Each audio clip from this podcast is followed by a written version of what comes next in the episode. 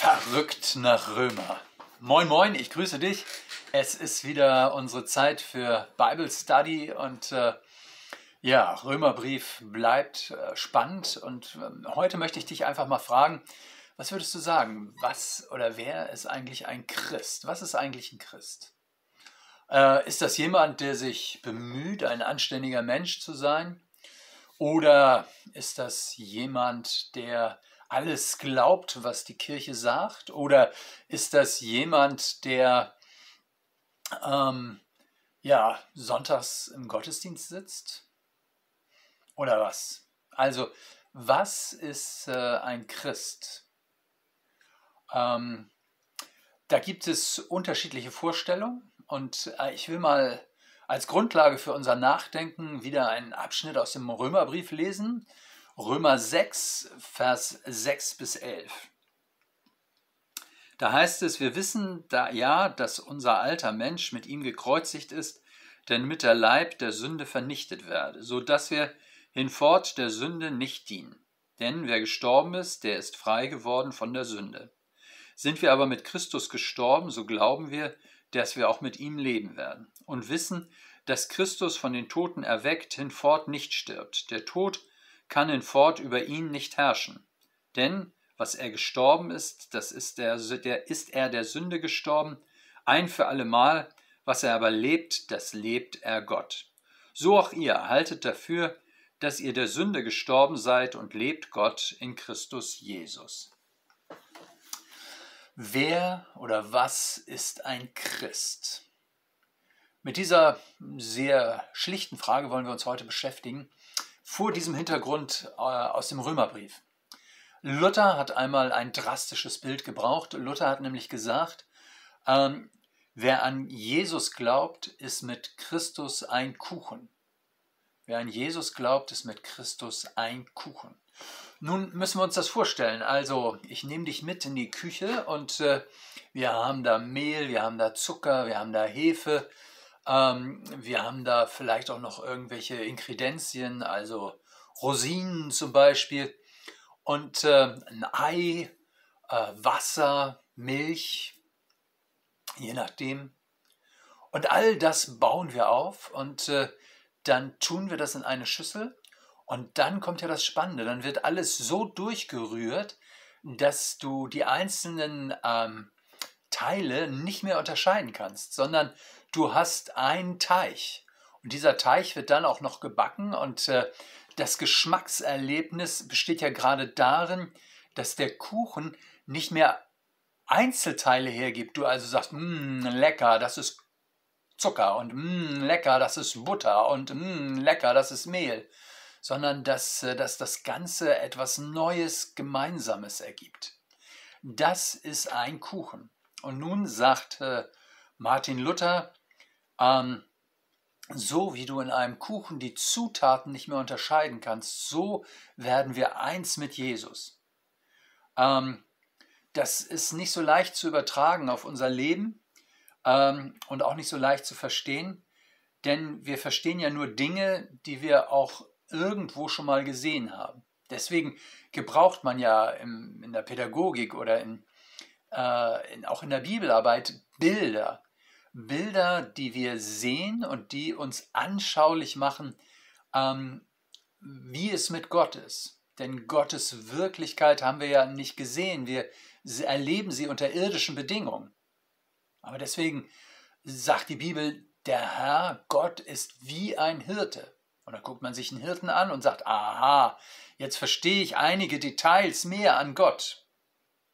Wir brauchen Vergleiche, um etwas zu verstehen dann sagen wir, ja, das kenne ich, das habe ich auch schon mal gemacht oder das habe ich auch schon mal beobachtet.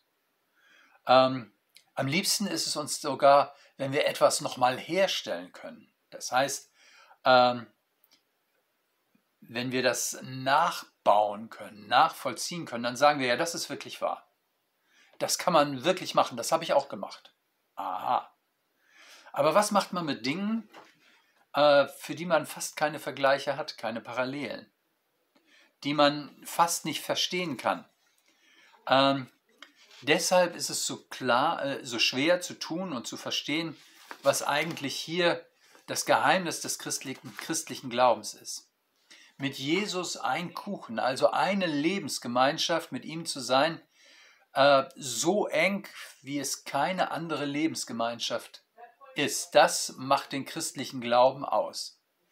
Nimm zum Beispiel menschliche Vergleiche. Wir haben eine Freundschaft, wir haben eine Nachbarschaft, wir haben eine Ehe. Und trotzdem, selbst wenn man die engste Form von, von Lebensgemeinschaft wählt, die Ehe, dann ist das eben doch so, dass äh, die beiden zwei Personen bleiben. Und dann sagt die Bibel, Jesus ist für uns gestorben und er ist total in unser Leben hineingekommen. Ähm, wenn wir ihm vertrauen, dann ist da mein Tod, dann ist es mein Tod, den er gestorben ist. Und er zieht mich hinein in seine Auferstehung. Wir haben ein gemeinsames Leben. Christus in uns und wir in ihm unter seiner Herrschaft. Das ist unser Leben. Mit Christus ein Kuchen sein, das ist Christsein. Mit ihm so verbunden sein, dass man ihn von uns nicht mehr trennen kann.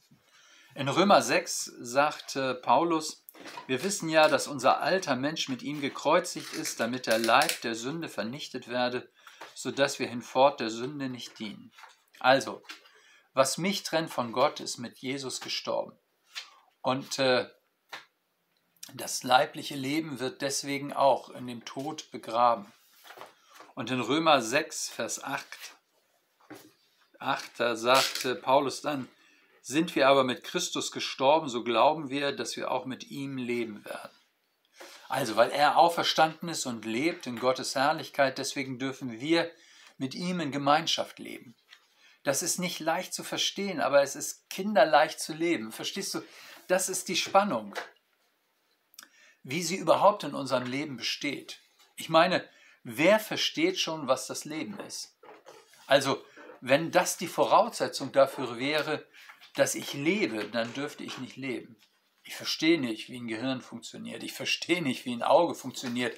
Ich verstehe nicht, wie das Nervensystem funktioniert. Ich habe manches darüber gelesen, aber das bleibt irgendwie immer vordergründig.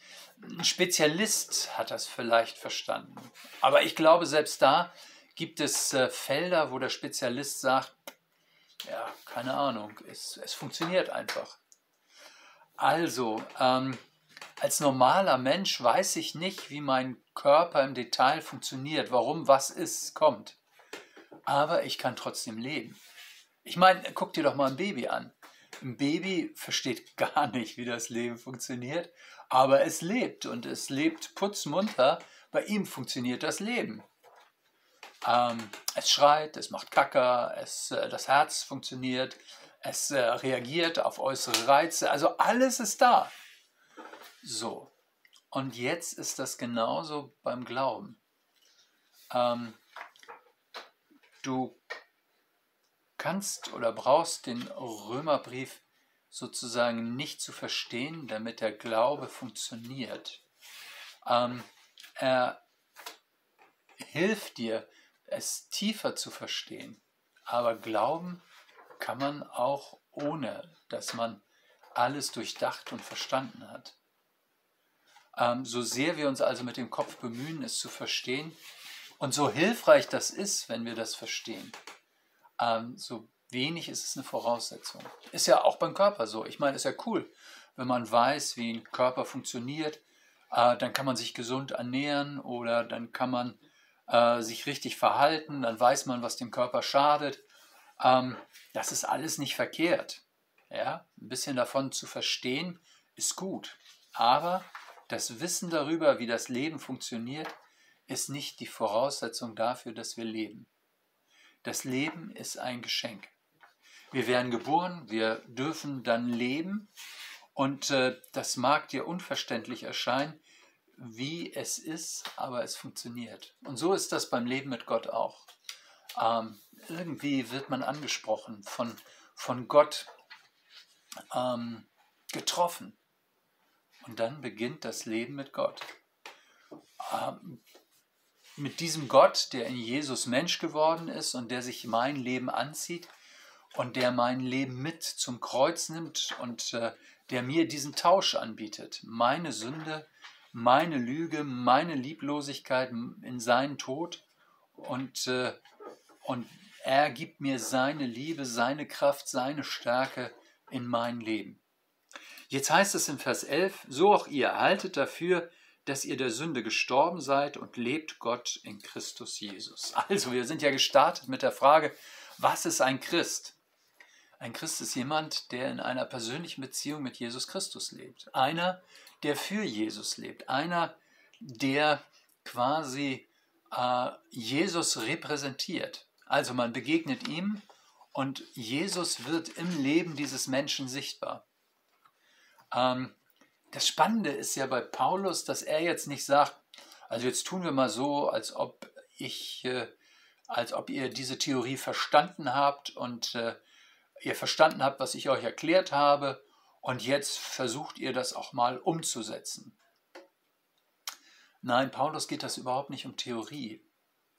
Äh, es ist nicht seine Theorie, es ist die Wirklichkeit. Es ist die Wirklichkeit, in der wir leben. Seine Lebenswirklichkeit, deine und meine Lebenswirklichkeit. Das ist das Spannende. So wie unser Schöpfer uns erhält und wir atmen können, nur weil Gott uns dazu die Kraft gibt. So wie Jesus uns erlöst hat und wir wirklich Vergebung unserer Schuld haben, ganz real, unsere Vergangenheit in seinem Grab liegt. So ist es die Wirklichkeit, die stärker als alles ist, was ich mir vorstellen kann, mit der ich verbunden bin.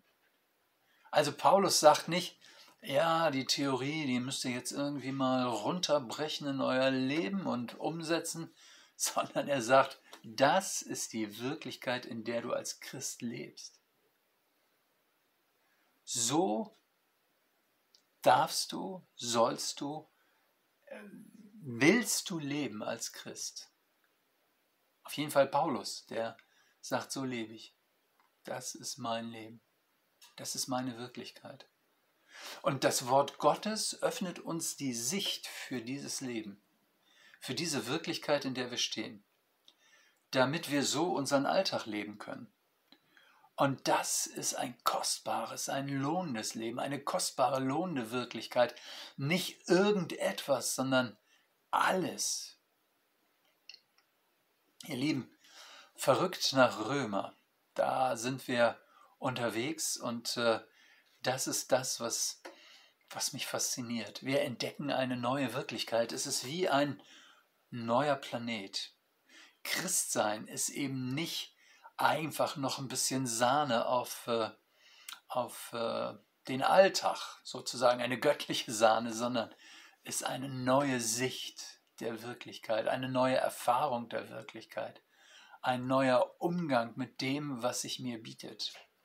Und äh, und ich freue mich, dass ich das jede Woche mit dir neu entdecken kann.